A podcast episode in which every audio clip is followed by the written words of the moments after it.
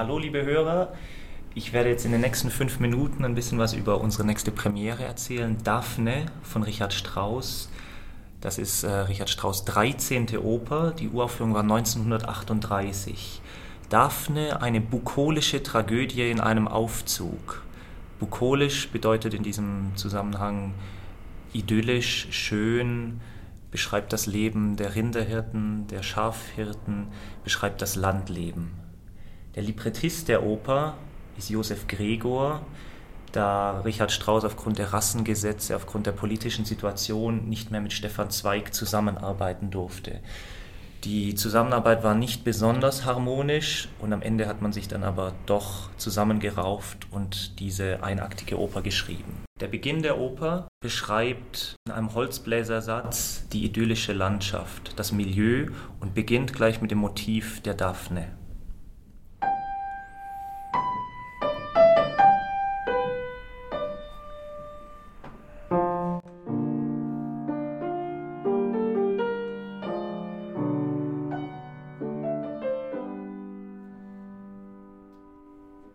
Richard Strauss hat in dieser gesamten Oper jedem, jeder Persönlichkeit, jedem, jedem Sänger ein Motiv gegeben.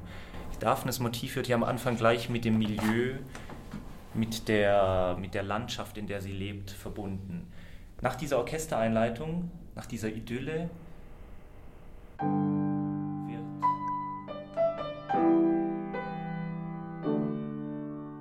wird die Szene von einem Alphorn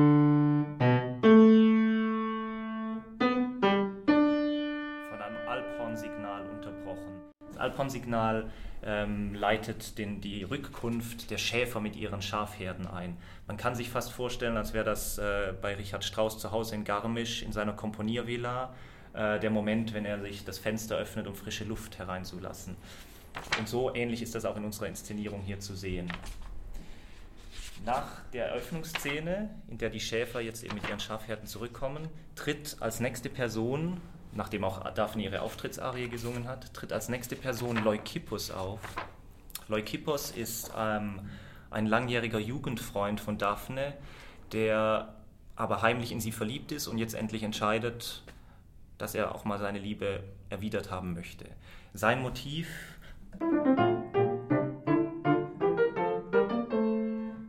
ähm, ist ein sehr naives, sehr jugendliches, sehr scherzhaftes äh, Motiv das dann auch in eine sehr scherzhafte, in einer sehr kindliche Szene ähm, endet. Die, das Hauptinstrument von Leukippos wäre die Flöte.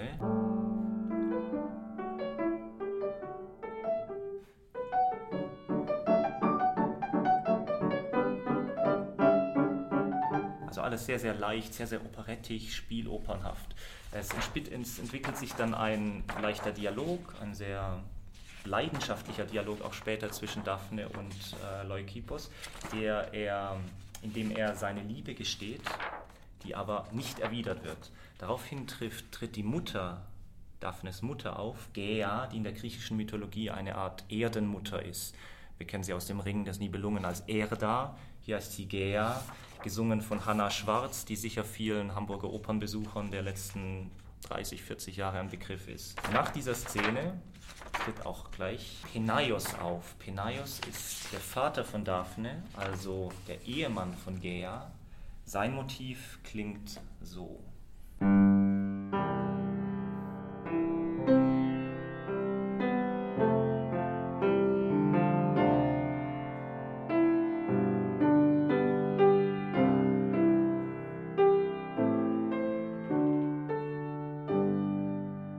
Sehr charakteristisch an diesem Motiv ist die Oktave zu Beginn. Die Oktave, die schon immer seit der Barockmusik als eine Art Symbol des Göttlichen ist. Später in seiner Erzählung, wo er den Olymp, den Berg Olympos beschreibt, kommt dann auch zum ersten Mal das Olympos-Motiv. Eine sehr kantable Quintole, die dann auch gleich auf den Auftritt von Apollo, dem Sonnengott, hinführt, der in dem nächsten Zwischenspiel mit seinem Motiv eingeleitet wird, das so lautet. Kraftvolles, sehr, sehr starkes männliches Motiv. Und nicht ganz umsonst und nicht ganz überraschend hört man dann zu seinem Auftritt auch eine Verbindung aus dem Olympus-Motiv, da kommt er her, der Gott Apollo, und seine Motive.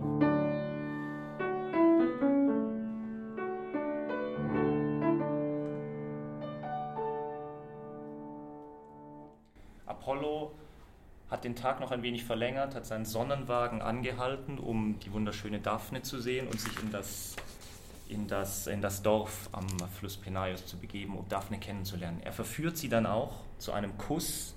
Und dieser Kuss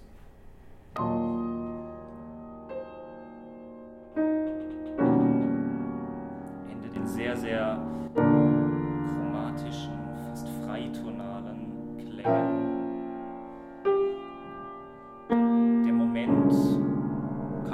Sozusagen der Moment der Erkenntnis. Die jugendliche naive Daphne wird durch diesen Kuss erweckt und verfällt Apollo.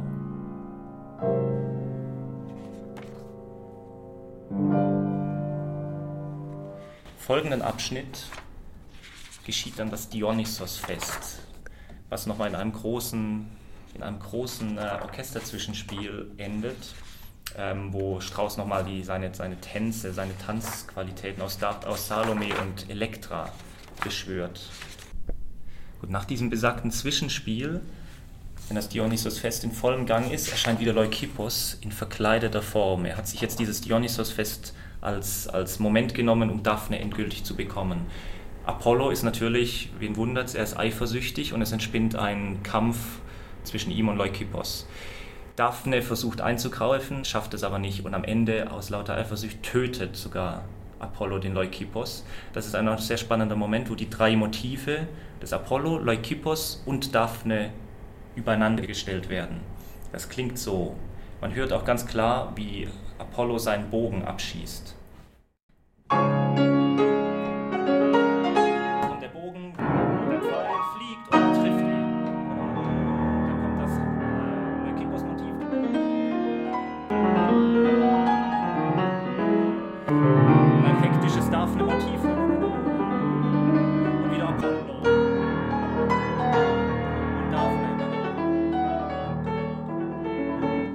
Kommt eine, eine sehr, sehr große Verdichtung dieser drei Motive. Leukippos stirbt daraufhin und Daphne beginnt ihre Schlussszene, ihren großen Klagegesang, während dem Apollo endlich mal realisiert, was er eigentlich da getan hat und auch zu einer Art Erkenntnis kommt. Am Ende seiner Erkenntnis bittet er dann die Götter, erfüll ihren Traum, erfüll ihre Liebe unverweltlich, lass sie aufblühen und ewig grünen im Kreis ihrer Bäume, ihrer Freunde. Also er bittet die Götter, Daphne zum Baum werden zu lassen. Und da erscheint dann ein letztes spannendes Motiv, das wir bisher noch nicht gehört haben, ganz versteckt.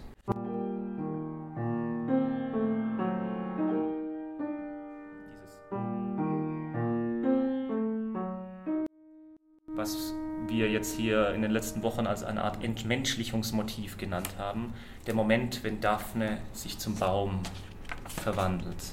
Und nicht ganz umsonst sind auch die letzten Worte, man kann nicht Worte sagen, es sind Vokalisen von hinter der Bühne, die sie singt, wenn sie schon in den Baum verwandelt sind, sind folgendes.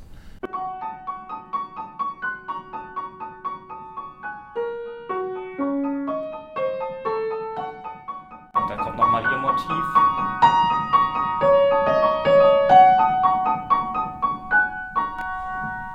Und es endet in hellem, brillanten, glitzernden Fistula.